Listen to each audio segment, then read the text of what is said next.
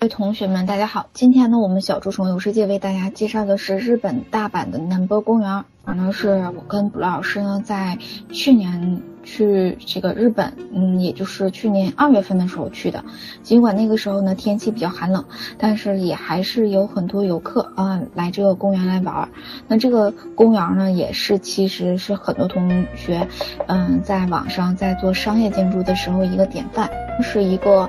嗯，奥林就是有原来它是一个就是棒球馆，它的原址，然后现在呢被做成了一个有点像空中花园似的一个建筑，嗯，当时呢我在设计院工作的时候呢，总是在一些非常优秀的商业建筑代表作品里面找到它，所以当时就是，嗯，去大阪的时候就一定要去看一下它。个，嗯，旁边呢就是两侧呢都是进去的一个商场，然后呢，它从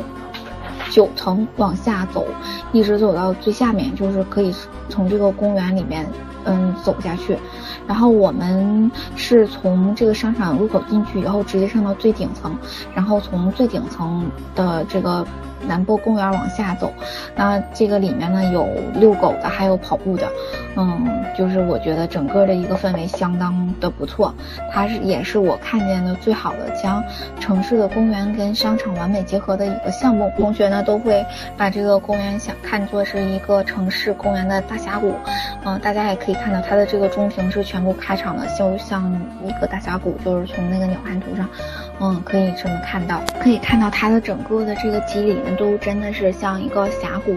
嗯，如果说你在开始的时候，我们是走的是它的中庭，嗯，就感觉它的起伏变化特别像是在，嗯，这个狭狭小的峡谷里面探索。那这种暖黄色到橘黄色逐渐渐淡的这个条纹呢，更感觉出像，嗯，设计师设计的这种